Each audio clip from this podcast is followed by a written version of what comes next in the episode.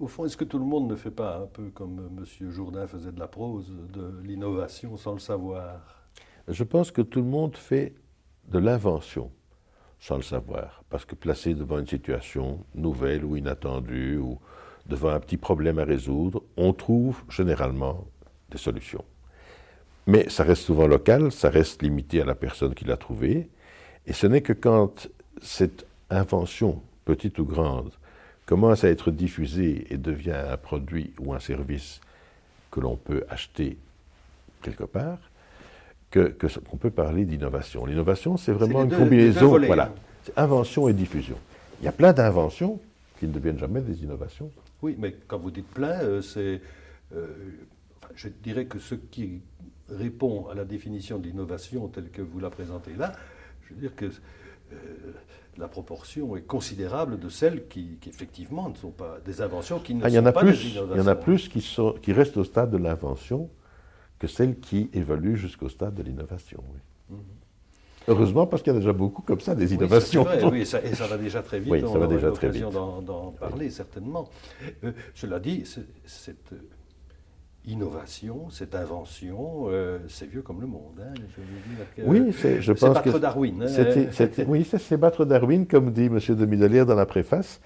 Et, je pense que ça date de la première fois que l'homme s'est servi de quelque chose pour faire un outil, que ce soit un os ou une pierre.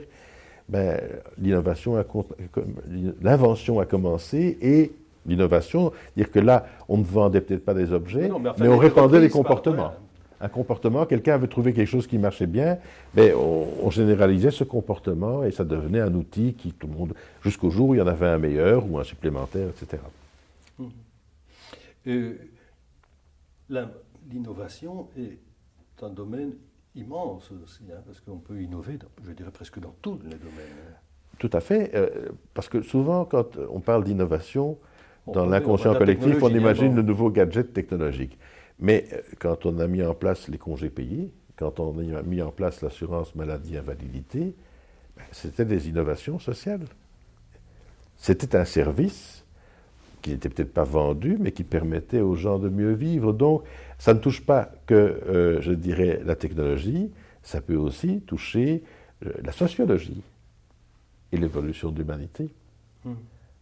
Il est un fait que euh, bon, nous sommes aujourd'hui, en tout cas dans nos sociétés occidentales, beaucoup plus protégés qu'à l'époque euh, qui a 100 ans. Alors, bien sûr, il y a des gens qui disent qu'il y a 100 ans, on allait chercher le beurre chez le fermier, tout ça, et les œufs, et on était sûr de la qualité, tout ça était très sympathique.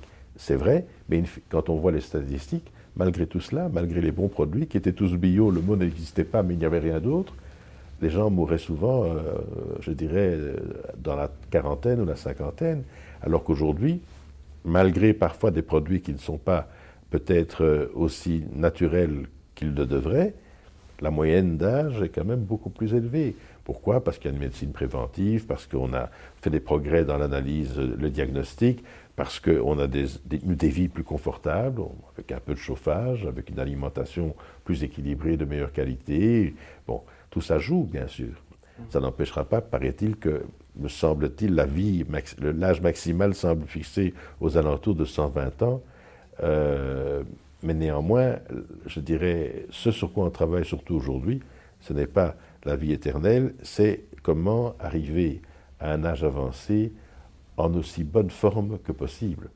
Il ne suffit pas de, vivre très vieux, encore faut-il vivre âgé dans une condition physique qui permet, je dirais, une qualité de vie convenable. Hmm. Quoique, il y a quelques transhumanistes qui. Oui, oui, bien sûr. Oui, oui, oui, Il n'est pas. Mais il me semble que c'est plus important d'arriver peut-être à 80 ou 90 ans, encore en forme, et puis un beau jour, bon, si ça arrive, ça arrive. Mais alors qu'on a quand même beaucoup de gens aujourd'hui qui, dès la 50, soixantaine, souffrent de toutes sortes de maux, plus ou moins aigus, euh, que ce soit de l'arthrite, que ce soit de l'hypertension. Enfin, ils doivent faire attention à toute une série de choses, ce qui limite, évidemment, l'éventail des choses qu'ils peuvent faire et qui nuit d'une certaine manière à la qualité de vie. Personne n'aime perdre des choses qu'il faisait auparavant. Mais oui.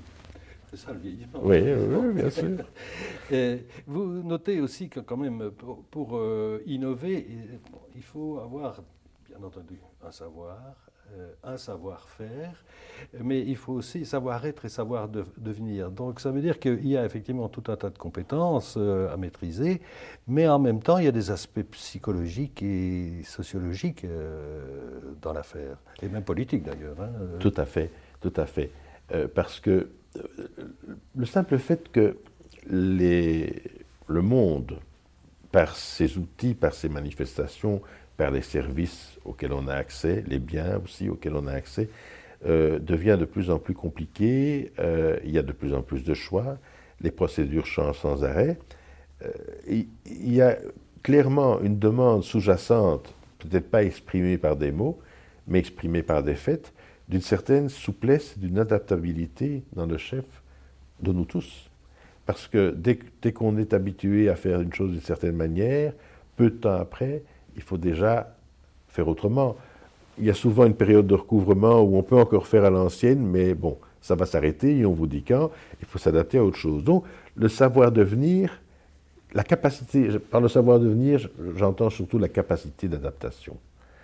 Euh, nous avons tous une résistance au changement, qu'on le veuille ou non, à des degrés divers et dans des domaines différents. Il y a des choses où on est prêt à évoluer, et puis d'autres, bon, on tient à son acquis, à une certaine manière de faire, etc. Dire, pourquoi est-ce qu'il y a encore aujourd'hui, dans pas mal d'endroits, des feux ouverts? Et moi, j'adore les feux ouverts. C'est confortable, c'est chaleureux, on se met autour, on prend un verre, on discute. Alors que sur le plan écologique, c'est une aberration. Sur le plan de l'efficacité du chauffage, à moins de mettre des ventilateurs et encore, c'est moins efficace qu'autre chose. Mais c'est plaisant. Est-ce que ça vient de. Est-ce que ce sont des vieux archétypes, la caverne, le foyer, etc. D'ailleurs, c'est amusant de penser que quand on parle d'une famille qui s'installe quelque part, on dit c'est le foyer familial, et on a là un, peu une métonymie entre le foyer qui chauffe et le foyer en droit. C'est bien la preuve que, bon, on a des comportements, certains sont des archétypes, d'autres sont des traditions ancrées depuis longtemps, qui font qu'on a tous une résistance au changement, et pourtant, le monde actuel nous impose une certaine adaptabilité. Ça, c'est pour le savoir-devenir. Le savoir-être, je dirais, le savoir, le savoir-faire, ça, ça paraît clair, ça existe depuis très longtemps, depuis lors qu'on fabrique des objets ou, que l'on produit des services. Mais le savoir-être est important, il l'a toujours été, mais il est encore plus maintenant parce que euh, on est aussi dans une société qui est beaucoup plus diverse et beaucoup plus multiculturelle. Je voyais encore récemment le thème de la séance académique de rentrée l'Université de Bruxelles était la diversité, mais la diversité dans tous les domaines, sur le plan ethnique, sur le plan euh, des habitudes de vie. par exemple, on parlait dans cette séance académique de tout ce qui est LGBT, hein, euh, les habitudes euh, sexuelles, les habitudes de vie, l'alimentation, les échanges, le fait qu'on voyage un peu partout. Tout ça a créé, je dirais, des interactions beaucoup plus fréquentes et diverses qu'il y a 50 ans. Et, par conséquent, euh, ben, il faut pouvoir s'adapter aussi. Ce savoir-être, c'est être capable d'accepter l'autre dans sa différence. Pas nécessairement de l'imiter. Et on peut même critiquer, avoir une vision critique de certains comportements, parce qu'on a chacun sa manière de faire.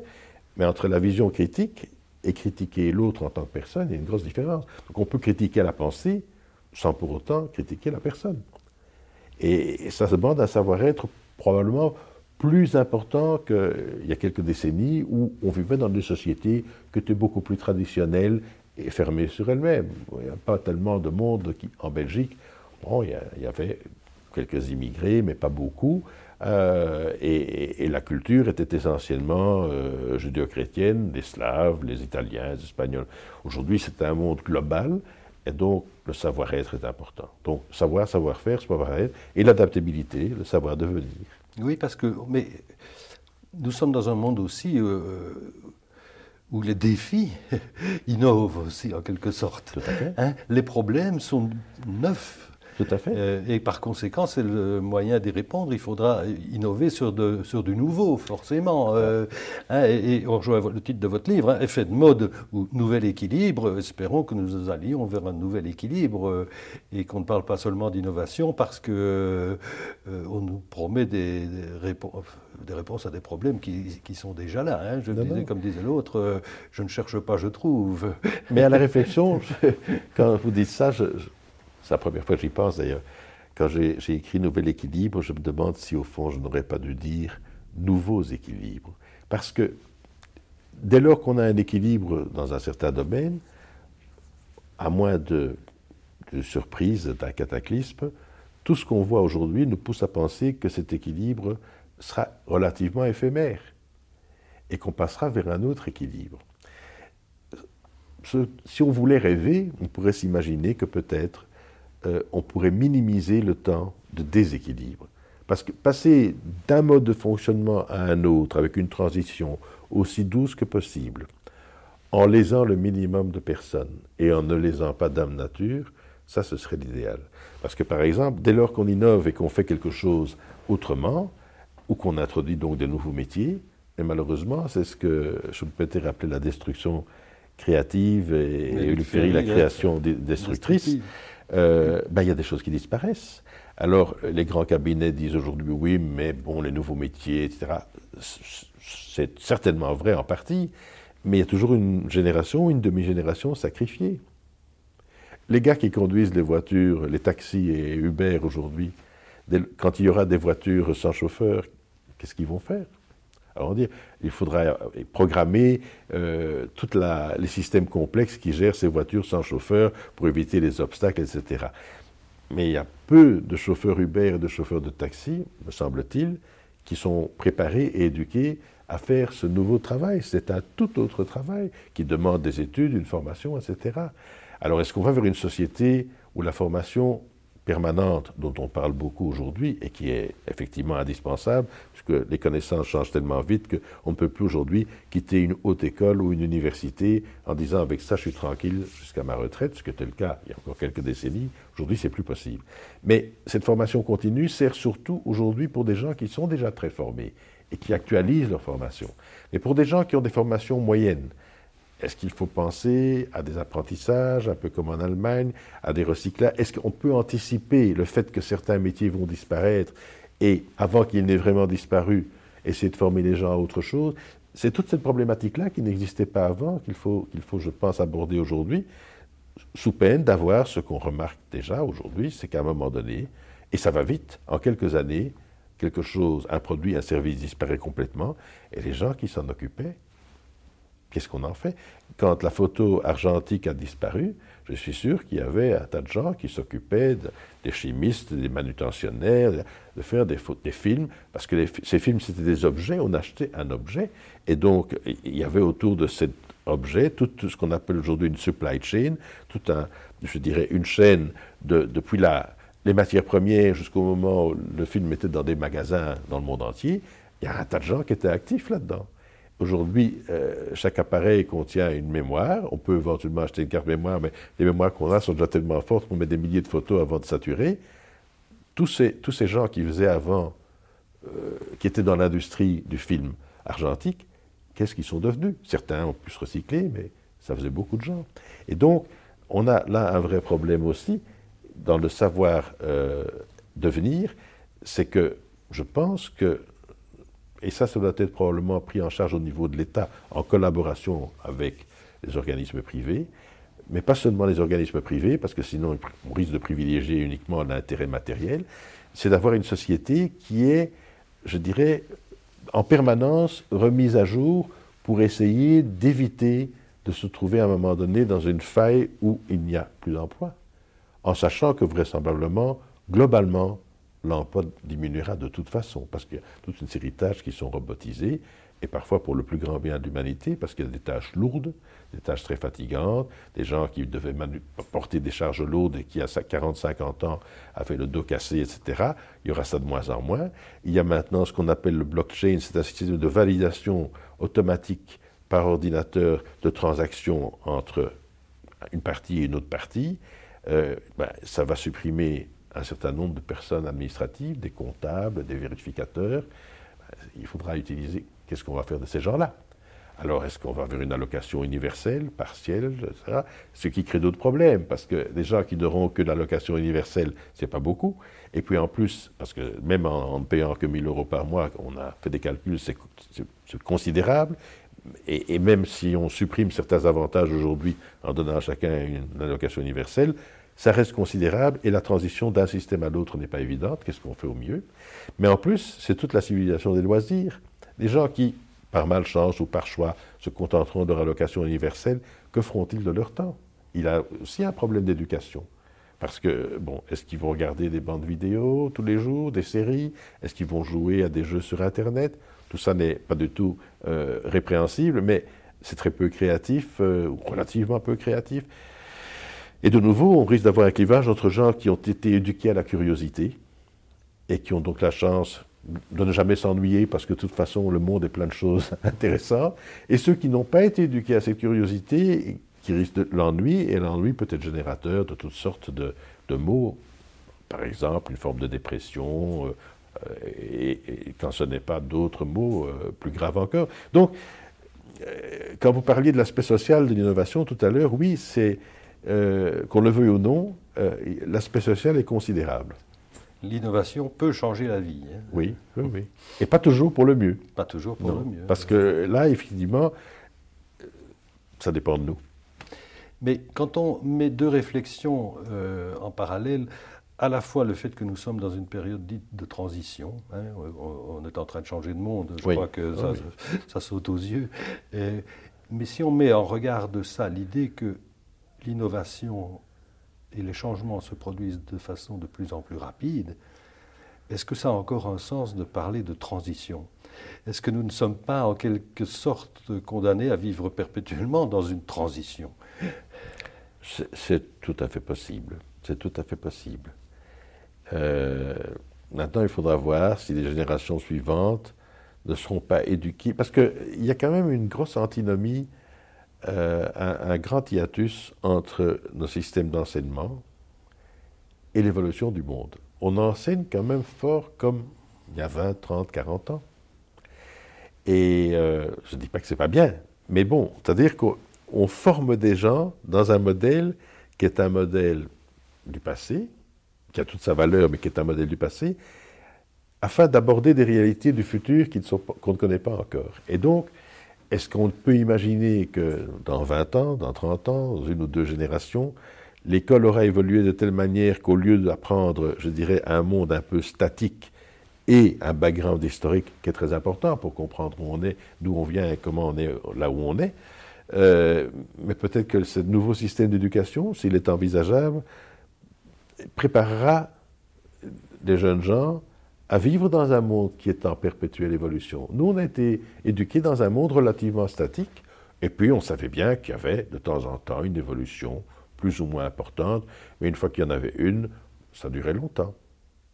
Euh, la radio, ça a marché très longtemps, ça marche toujours, mais on l'écoute en voiture, etc. Il y a eu la, la, télévision, mais qui a marché aussi depuis les années 60.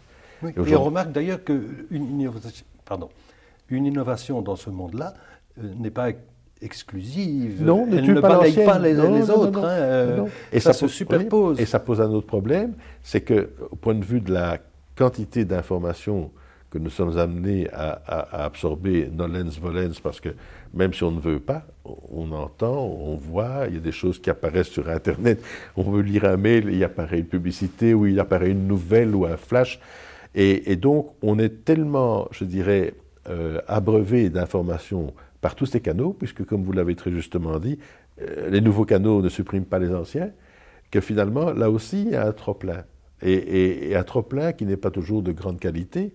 C'est difficile de savoir démêler le vrai du faux. Souvent, dans l'information, l'abondance est l'inverse de la pertinence. Trop d'informations. Avant, c'était difficile de trouver de l'information. Quand on ne savait pas quelque chose, on demandait à quelqu'un qu'on connaissait, et si ça n'allait pas, on allait dans une bibliothèque, ce qui supposait une démarche. Hein, ça prend du temps, oui. Aujourd'hui, quand on ne sait pas quelque chose, je pense qu'on est tous pareils, on prend son téléphone mobile, on tape ça dans Google, et on a une série de réponses, euh, certaines de meilleure qualité que d'autres. Mais enfin, quand ce sont des choses très simples. Euh, quand c'est la date de naissance de Louis XIV, il n'y a pas d'erreur. Il n'y a pas d'erreur. Qu'avant, bon, il fallait aller voir dans un dictionnaire, une encyclopédie, et quand on ne trouvait pas. Donc, il y a des côtés positifs, mais d'un autre côté, on est dans l'immédiateté, on est dans une information qui n'est pas toujours validée, surtout quand il s'agit de jugement de valeur sur telle ou telle chose. Hein, entre Wikipédia et d'autres. Et l'algorithme même de Google est prévu pour faire ressortir, remonter au sommet euh, les, informations qui ont été le plus consultées. Mais celles qui ont été le plus consultées ne sont pas nécessairement celles qui sont les plus exactes. Et donc, voilà, euh, on est dans une société aujourd'hui où effectivement, en tout cas ma génération, ou notre génération, on a été élevé dans une société relativement statique qui évoluait doucement, dans une société qui évolue beaucoup plus vite et en permanence. Et donc peut-être qu'il va falloir repenser le modèle d'éducation. Je n'ai pas d'idée sur le comment de le faire. Et c'est ça le problème, c'est que j'ai l'impression que ça fait des quelques décennies qu'on peine à trouver un modèle qui puisse coller davantage euh, à la situation présente. Hein, qui, comme vous le dites, risque d'être... On essaye beaucoup de choses, mais qui s'avèrent dans beaucoup de cas euh, relativement inadaptées. Et là, je me demande, c'est peut-être pas tellement au niveau des connaissances, ça, c'est le savoir ou le savoir-faire, mais c'est au niveau du savoir-être et du savoir-devenir que peut-être il va falloir penser à comment, et je n'ai pas d'idée précise là-dessus, comment, je dirais, parler aux jeunes gens à partir de l'école primaire jusqu'à l'université, jusqu'au moment où ils font des études, mais en tout cas le primaire et le secondaire, puisqu'on doit aller à l'école jusqu'à 18 ans dans notre pays, comment les former à l'idée que le changement, c'est le quotidien. Alors que pour nous, c'est encore. Ça change encore. C'est l'exceptionnel. Oui, c'est l'exceptionnel. c'est un exceptionnel qui est tellement fréquent que, bon, on commence à s'habituer. Mais malgré tout, à chaque fois, il faut s'adapter. Alors que c'est comme si on devait faire, et on doit, je pense, le faire, un effort. Alors que peut-être une autre forme de préparation, pour autant que ce soit possible et que la nature humaine, que ce soit compatible avec la, nature humaine, je n'en sais rien. Là, je pense que des psychologues et autres pourraient nous aider pour voir si effectivement la nature humaine euh, et l'esprit humain est capable de vivre dans une instabilité permanente, dans un changement permanent. Alors que nous avons l'impression qu'il nous faut de temps en temps des paliers où on peut se stabiliser. Faire le point. Comme faire le point, oui, oui, faire le point. Hein? Pour en revenir à votre euh, réflexion, il y a un mot évidemment qui est très important, c'est ce que vous appelez un écosystème en matière d'innovation. Alors, comment est-ce que l'écosystème fonctionne par rapport à l'innovation? L'écosystème, c'est euh, pour l'invention, ce n'est pas nécessairement indispensable. Euh, l'invention est souvent le fait d'un individu ou de quelques individus au sein d'une organisation qui peut être une université, un centre de recherche, euh, une industrie, ou même un groupe d'amis quelquefois. Mais euh, au niveau de l'innovation, c'est-à-dire faire passer une invention au stade de quelque chose qui est commercialisé et qui présente un plus pour, je dirais, l'humanité, un avantage, un produit, un service qui présente certains avantages, on a des tas de barrières différentes qui n'ont plus rien à voir ou qui n'ont pas grand-chose à voir avec l'inventivité, la créativité. Il faut trouver de l'argent, il, il y a des tas de contraintes juridiques qu'il faut rencontrer, parce qu'on vit dans un monde qui est de plus en plus réglementé. De plus en plus réglementé. Nous vivons dans des états de droit, ce qui est très bien, mais c'est vrai qu'il y a une inflation euh, de lois qui fait que euh, aujourd'hui, le réflexe qu'on a souvent, c'est est-ce que je ne fais pas quelque chose qui est contre un règlement quelconque? Et Ces règlements ont le mérite d'exister. Dans certains cas, au moment où ils ont été élaborés, ils avaient toute leur raison d'être, mais il me semble, sans être un spécialiste du droit, qu'on ajoute beaucoup de règlements sans nécessairement faire le toilettage des anciens, et que quelquefois même les juristes nous disent ah, il y a des choses, là on est en contradiction. Dans les deux cas, c'est pas bon. Donc, euh, il y a tout cet aspect juridique. Il y a l'aspect financier il y a l'aspect relationnel. Comment rencontrer des gens qui pourraient nous aider à promouvoir cette invention pour en faire une innovation, etc. Donc c'est tout un réseau d'expertise d'influence qui est nécessaire pour passer rapidement, relativement rapidement, d'une invention à l'innovation. Et ce réseau de contacts, d'influences, d'expertises diverses, On a appelé ça l'écosystème, un petit peu comme dans la nature. Euh, ben, certains champignons, certaines plantes vivent en symbiose avec d'autres, voire en parasitose. Euh, certaines choses euh, sont des catalyseurs. on recycle, je dirais, certains déchets organiques, mais pourquoi pas recycler certaines idées qui n'ont pas été utilisées à certains endroits, mais qui peuvent être peut-être utiles à d'autres. C'est notamment le cas de la bourse aux idées, les courtiers en, idées d'innovation. Certaines grosses sociétés ont même un département spécialisé pour acheter à l'extérieur l'innovation ouverte. Quand ils trouvent quelque chose qui leur convient, qui répond à un besoin, acheter ça, cette technologie ou cette expertise à l'extérieur, parce que ça va plus vite que de développer soi-même. Et à l'inverse, s'ils ont développé dans leur recherche des inventions qui ne leur servent pas ou plus, éventuellement de les vendre à d'autres qui pourraient donc. Le recyclage ou l'économie circulaire ne s'applique pas nécessairement uniquement au matériel, mais aussi à l'immatériel. Et donc, tout ce réseau, c'est un écosystème un petit peu euh, comme euh, si on prend un écosystème très riche, forêt tropicale, forêt amazonienne. Il y a, de forest, il y a des rainforests, il y a des petits arbres, il y a des grands arbres. Tout ça n'est pas régi par des lois strictes, mais il y a une espèce d'auto-adaptation entre les différents phénomènes qui font que cette nature est très productive. Et euh, on a comparé ça avec la Silicon Valley. Hein. Oui, oui, oui, parce que la Silicon Valley reste une exception malgré tout, même s'il y a des tas d'autres pôles d'innovation en Europe, aux États-Unis et même ailleurs, euh, euh, en Israël, qui a une quantité de start-up phénoménale, en Corée, au Japon, etc. la Silicon Valley n'a certainement pas le, monopole, de, de l'inventivité, mais il semblerait qu'il y a quelque chose de très particulier, qui est peut-être en partie lié aussi à la manière de procéder des Américains, une attitude assez directe et assez, euh, je dirais, à, première vue ou a priori, une attitude qui est relativement confiante. Et puis après, si ça ne va pas, bon, ils ne sont pas plus gentils que d'autres. Mais une espèce de bonhomie dans le monde des affaires qui limite ce qu'on appelle le coût des transactions. Dans notre pays, quand on a une idée, et si on veut essayer de démarrer une start-up et d'avoir des capitaux, etc., c'est très difficile. C'est très difficile parce qu'il y a une méfiance naturelle. Il y a une méfiance naturelle, il faut, euh, il faut presque prouver qu'on a déjà quelque chose, qu'on a déjà vendu des choses qui marchent pour avoir un prêt bancaire, ou les, les venture capitalistes. On commence toujours par les 3 F, Friends, Family and Fools. Et, avec ça, on ne va pas très loin, mais ça permet éventuellement de démarrer. Euh, le coût de transaction est beaucoup moins grand, semble-t-il, en Silicon Valley. On fait davantage confiance. Et il y a aussi un phénomène qui est assez fréquent aux États-Unis, que nous n'avons beaucoup moins chez nous, c'est le droit à l'erreur. C'est-à-dire que, euh, par exemple, une société qui se casse la figure, qui fait faillite proprement, aux États-Unis, ben, c'est un échec, ils ne sont pas idiots, ils voient ça comme un échec, mais euh, les personnes qui ont été mêlées à cela ne, hein. sont, pas stigmatisées à vie. Au contraire, on se dit, ils ont appris quelque chose, la prochaine, prochaine fois, ils ne feront plus les mêmes erreurs. Il ne faut pas les refaire, évidemment, parce qu'alors là, vraiment... Mais chez nous, c'est beaucoup plus difficile. Euh, parfois, nous avons l'impression, chez nous, que euh, si on échoue, c'est mal vu, on est incapable. Et si on réussit trop bien, c'est un peu mal vu aussi parce que est-ce que tout ça est bien honnête Donc, à partir du moment où on réduit la fourchette euh, de fonctionnement, ben, ça devient plus difficile. Donc voilà, un écosystème bien conçu est un écosystème basé sur une certaine forme de confiance qui limite le coût des transactions, qui permet d'aller plus vite dans, je dirais, le développement de certaines inventions pour essayer d'en faire des innovations.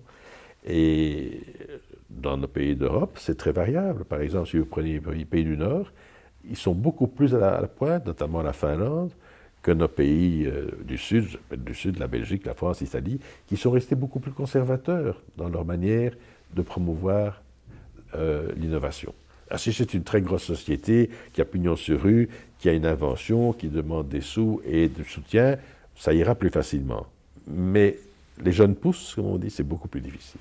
Les nouveaux entrants. Voilà les nouveaux entrants, mmh. comme disait Porter. Voilà. Euh,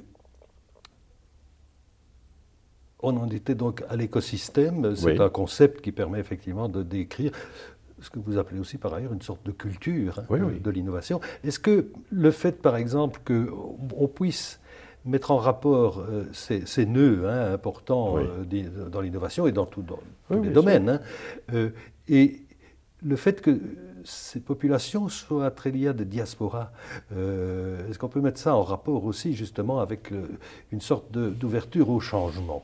C'est peut-être des gens qui ont changé aussi. Mais je pense qu'effectivement, le fait de culture, de pays, etc., de, langue. Et là, on est dans le savoir devenir. Si la vie a fait que malheureusement, pas toujours pour des circonstances heureuses, mais la vie a fait que, euh, bon, on a rencontré d'autres individus, d'autres euh, modes de fonctionnement, d'autres types de comportements. Euh, dans pas mal de cas, ça ouvre l'esprit et ça rend peut-être plus apte à interagir avec d'autres qui sont différents de nous. les diasporas, c'est effectivement le cas, mais par exemple, quelque chose qui a été mis en place il y a déjà maintenant plusieurs décennies, c'est les programmes Erasmus. Les étudiants qui vont étudier pour une partie de leur cursus dans d'autres pays, d'autres universités. Ils voient d'autres choses, etc. Ça leur ouvre l'esprit. Aujourd'hui, avec le système, euh, dans le temps, il y avait des candidatures et les années de spécialisation dans les universités belges. Maintenant, on parle de bachelier et master. Ben, beaucoup d'étudiants font le bachelier souvent ici, ou bien peut-être ailleurs, et font le cycle supplémentaire ailleurs. Et donc ça encourage des gens à voir d'autres pratiques, d'autres manières de fonctionner, d'autres professeurs, d'autres manières d'enseigner. Tout ça, je pense, est de nature à nous ouvrir l'esprit. Euh, je pense que d'abord, c'est déjà bon sur le plan purement euh, comportemental et personnel, mais c'est vraisemblablement, je pense, aller dans le bon sens, dans un monde qui est de plus en plus global, et c'est vrai que si on est belge et qu'on a fait un an d'études au Japon, même si on n'a pas vraiment appris le japonais, de voir les comportements, la manière de, faire, euh, la culture, etc. Je prends le Japon parce que c'est tellement différent de chez nous, ben, c'est certainement un plus. Euh, mais si on va en Espagne, j'ai un fils qui a été fait un Erasmus au Pérou, il a beaucoup voyagé en Amérique latine, ça lui a donné une vision du monde qui était très différente de Bruxelles et environ parce qu'on rencontre des gens de toutes catégories sociales. Ils ont dû faire un travail social pour une petite entreprise en tant qu'ingénieur commerciaux, petite entreprise euh, artisanale et tout, avec des gens qui avaient très peu de moyens. Il faut s'adapter. Ce n'est pas la peine de venir avec des théories euh, de grands consultants. Il faut faire avec ce qu'on a. Et bon, ça l'a transformé. Et je pense que c'est utile, effectivement, de faire des choses comme ça. Et c'est dans ce sens-là, sans doute, qu'on va. Euh, et d'ailleurs, aux États-Unis, la mobilité est beaucoup plus grande. Ils font généralement des études à un endroit qui n'est pas la ville où ils habitent, ou où leurs parents habitent. ils travaillent souvent pendant leurs euh, études aussi, des petits métiers. Euh, ils apprennent donc aussi, la, je dirais, le contact social avec les autres, avec des gens qui ne sont pas nécessairement sortis de grandes écoles. et tout ça aide, je pense, à avoir une approche plus ouverte, plus tolérante et plus simplement aussi plus efficace dans le contact avec autrui. Ce qui est frappant aussi dans votre travail, c'est que on se rend compte qu'effectivement on a besoin d'innovation, hein, euh, certainement devant l'ampleur des problèmes, euh, et qu'on commence à théoriser au fond euh, tout ça. Et, vous avez un chapitre, on parlait d'écosystème, mais un chapitre sur les systèmes de façon générale, où après tout on mobilise, je dirais, des, des domaines, des pans entiers de ce qui fait la pointe de la physique euh, d'aujourd'hui, hein, les systèmes non linéaires, les systèmes complexes, euh, les systèmes chaotiques, etc. Euh, mais oui, mais en en prenant bien sûr que la partie la plus simple, hein, mais en fait, si vous concevez, on parle de plus en plus, enfin ça fait longtemps maintenant, dans la sociologie mathématique, on considère les personnes comme des agents, et ces agents ont des comportements qui sont dictés par leur nature profonde, leur éducation, euh, leur patrimoine génétique, leur vision du monde, et aussi ce qu'ils voient dans leur environnement, c'est-à-dire le comportement d'autres agents et le comportement de l'environnement en tant que tel, le milieu dans lequel ils vivent. Donc on a un système. Ce système interagit. Euh, les gens réagissent en fonction de ce qui se passe et donc ont un comportement auto-adaptatif. Et puis, euh, quelquefois, un petit changement qui a l'air anodin peut avoir des effets complètement considérables d'un autre côté. C'est le fameux papillon de Lorenz, hein, battement d'aile euh, de papillon au-dessus de l'Atlantique, et il y aura peut-être un ouragan ailleurs. Et ce sont donc des phénomènes non linéaires, c'est-à-dire l'effet n'est pas proportionnel à la cause, il peut être très faible ou très important, non linéaire, auto-adaptatif, et avec des émergences, des choses qu'on n'imaginait pas et qui apparaissent. Euh, si on prend par exemple un phénomène comme Internet, Internet au début c'était un outil qui avait été développé au CERN pour mieux communiquer, mais quand on voit aujourd'hui, 20 ou 25 ans plus tard, le monde a complètement changé à cause de cela. Non seulement dans la communication, mais dans tout ce que nous faisons. On réserve des hôtels, des avions, des voyages, on achète en ligne. Personne n'a jamais prévu, certainement pas l'inventeur euh, de l'hypertexte d'Internet, au moment où on l'a développé. Euh, et donc, voilà, oui, on est dans un, système d'agents qui réagissent euh, les uns aux autres et à leur environnement. C'est donc un système complexe. Et donc, on s'est penché là-dessus en disant, bon, est-ce que, la science peut un peu nous aider? C'est difficile parce que les modèles mathématiques sont très compliqués. mais par contre, euh, il y a quand même quelque chose que j'ai extrait d'un livre que j'aime beaucoup, de, Robert Axelrod, qui, qui, a sorti trois choses très, très simples de ce qui se passe dans un système complexe, donc, pour essayer de s'en inspirer. Euh, d'abord, il y a la variété. Jusqu'où faut-il aller dans une variété sur un projet donné? Est-ce qu'on a besoin d'une variété d'individus, de talents, de, formation, etc. Sans doute. Jusqu'à quel point? Ça demande réflexion. Mais voilà. Ensuite, il y a l'interaction. C'est-à-dire que, est-ce qu'on fait interagir ces agents tout le temps, à certains moments, etc. Par exemple, si vous prenez une société euh, industrielle, disons qu'il y a trois divisions euh, qui font chacune une gamme de produits, et les directeurs ne se voient qu'une fois par mois, il y a une réunion de direction. L'interaction est à ce moment-là. Mais il peut y avoir des interactions informelles. Par exemple, ils se retrouvent à la cafétéria, à la machine à café, et, et là, on n'est pas là pour discuter de points précis, il n'y a pas un agenda, c'est peut-être là que les choses les plus créatives se disent. Donc l'interaction, comment la faire, jusqu'à quel point, dans quel contexte, naturellement, de manière aléatoire ou structurée de manière prévue préalablement. Et enfin, il y a la sélection, car de cette diversité de personnes qui interagissent plus ou moins selon des rythmes et des rituels plus ou moins euh, précis, euh, naissent une série de concepts, d'idées, d'inventions. Euh, et là-dedans, qu'est-ce qu'on sélectionne? Il faut des critères pour le sélectionner. Et en réalité, un système complexe fait ça naturellement. Ce qu'on essaie, c'est de s'inspirer de comment font les systèmes complexes en disant, si on pense à ces trois aspects, ça peut être quand même une clé, parmi d'autres, pour améliorer notre capacité à être efficace ensemble. Parce qu'il n'y a plus beaucoup de grandes inventions faites par un monsieur tout seul. Benjamin Franklin et autres, c'est terminé, c'est très rare, ou alors c'est une petite amélioration, un gadget, mais des choses un peu compliquées, c'est souvent parce qu'on fait appel à tellement d'expertise, il y a du juridique, il y a de l'environnemental, il y a du technologique, il y a plein de choses, du commercial, et beaucoup de choses. Et en plus, il semble qu'on réfléchisse davantage qu'auparavant aux conséquences de, de ce qu'on fait. Tout à fait, tout à fait. Mais d'une part, la législation nous y pousse, parce que c'est quand même de plus en plus réglementé, on l'a dit tout à l'heure, et d'autre part, euh, ben, simplement un certain sens de responsabilité et le fait de savoir que l'écosystème Terre, euh, avec une population de plus en plus importante, on est 7 milliards, on envisage être 9 milliards, consomme de plus en plus, donc il faut produire plus efficacement, parce que les ressources, elles sont ce qu'elles sont, il y aura un jour une limite, et donc le recyclage, donc l'économie circulaire, donc euh, toute une série d'attitudes qui ne sont pas simplement, je dirais, vertueuses parce qu'on veut être vertueux, même si c'est très bien de l'être, mais qui sont presque, je dirais, une forme euh, de, euh, d'autodéfense par rapport à ce qui pourrait arriver si on ne le fait pas. Bon, on avance rapidement et évidemment notre conversation ne remplace pas la lecture de, de, votre livre, bien entendu.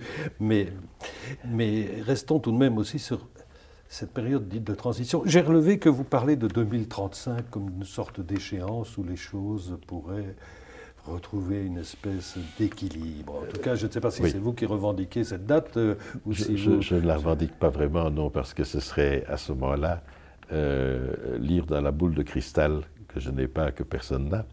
Mais disons que euh, une série d'organisations internationales, privées ou publiques, se sont penchés sur euh, le futur vers lequel on peut aller, on pourrait aller, et il y a différentes branches dans l'alternative, et se sont dit, bon, imaginons que 2035, c'était 20-25 ans après le moment où ils ont commencé à s'en préoccuper, soit une date que l'on bloque en disant il faudrait pour ce moment-là qu'on soit profilé de telle manière à ce qu'on n'aille pas vers un cataclysme écologique et social. Et donc, si on fait cette hypothèse-là, il fallait bien prendre à un moment donné une référence dans le temps. 5 ans, c'est trop court. 50 ans, c'est peut-être trop long, parce qu'il peut se passer des choses qu'on n'imagine pas. Ils ont pris cette date-là en disant prenons 20-25 ans, c'est une génération. Imaginons que pour ce moment-là, on voudrait avoir telle et telle et telle variable à peu près à tel niveau en matière d'environnement, en matière de, je dirais, d'égalité homme-femme, en matière de criminalité, de limitation de la criminalité internationale, en matière de terrorisme, en matière d'écologie, dans toutes sortes de domaines. Comment faudrait-il se profiler aujourd'hui, donc faire un rétro-planning à partir de cela? Imaginons qu'on voudrait, ça c'est le but à atteindre, que faut-il déjà faire aujourd'hui et que faudra-t-il faire dans un an, dans cinq ans, dans dix ans pour tenter d'y arriver? Et donc, c'est ça que j'ai repris parce que je trouvais que l'idée était intéressante. Euh, se fixer un horizon, c'est un peu comme dans une entreprise, on fixe un budget. On n'est pas sûr de l'atteindre, mais si on n'a pas de budget, comme disait je ne sais plus qui, si on ne sait pas où on veut aller, tous les chemins sont bons. Mais si on sait où on veut aller, il y a des chemins qui sont meilleurs que d'autres en fonction de critères. Est-ce qu'on veut aller le plus vite possible? Est-ce qu'on veut avoir euh, des beaux paysages, etc. Et là, c'est pareil. On s'est fixé un horizon, et puis, par rétro-planning, on essaie de voir comment se profiler maintenant. Je pense que c'est assez sage dans la mesure où c'est, euh, le présent devient un peu la conséquence du futur, d'une certaine manière. Ce qui paraît paradoxal quand on le dit comme ça, mais à la lumière de cette explication, je crois que ça a tout son mmh. sens. Oui, mais alors ça veut dire qu'on va aussi vers ce qu'on appelle la quatrième révolution industrielle. Oui, oui, oui. oui, hein, qui est, euh, alors cette fois-ci, euh, pour le coup, la rencontre et l'imbrication de quantités de technologies d'origine et de, fonctions diverses. Tout à fait. Tout à fait. C'est vrai que l'informatique, euh, les télécommunications, la robotique, tous ces éléments qui ont déjà changé considérablement notre vie, chaque élément dans son propre domaine, en se combinant, de nouveau, le tout peut être plus que la somme des parties, mais il peut aussi être moins que la somme des parties. À nous de voir qu'on ait des synergies positives et non pas destructrices. Parce que, euh, effectivement, euh, voilà, nous avons les outils en main, mais comment va-t-on l'utiliser hein? C'est vrai que bon, on peut faire beaucoup de choses avec un outil, mais on peut se blesser aussi si on ne fait pas attention. Oui, euh, comme disait l'autre, un revolver n'a jamais tué personne. Non, non c'est le doigt qui tient la gâchette. Hein, mais on en revient presque à notre début, c'est effectivement que tout ça a un coût social malgré tout. Et que, bon, ça, ça devrait être aussi une des, et là, je pense que, les soucis principaux, c'est minoriser autant que possible le coût social. Et là, les États ont beaucoup à faire en collaboration avec le monde du privé. Je sais pas, de nouveau, c'est pas l'un ou l'autre, c'est les deux ensemble. Euh, et comme on disait tout à l'heure, en espérant plutôt gagner ensemble que de faire perdre l'autre partenaire parce que je pense que nous sommes condamnés à gagner ensemble pour essayer d'être aussi inclusifs que possible. C'est un mot qu'utilise la Commission européenne dans ses scénarios d'innovation. L'innovation inclusive, c'est-à-dire ne laisser idéalement personne ou le minimum de gens au bord du chemin. Vaste, Vaste programme. Programme et Mais ambitieux. Pas d'alternative. Pas d'alternative.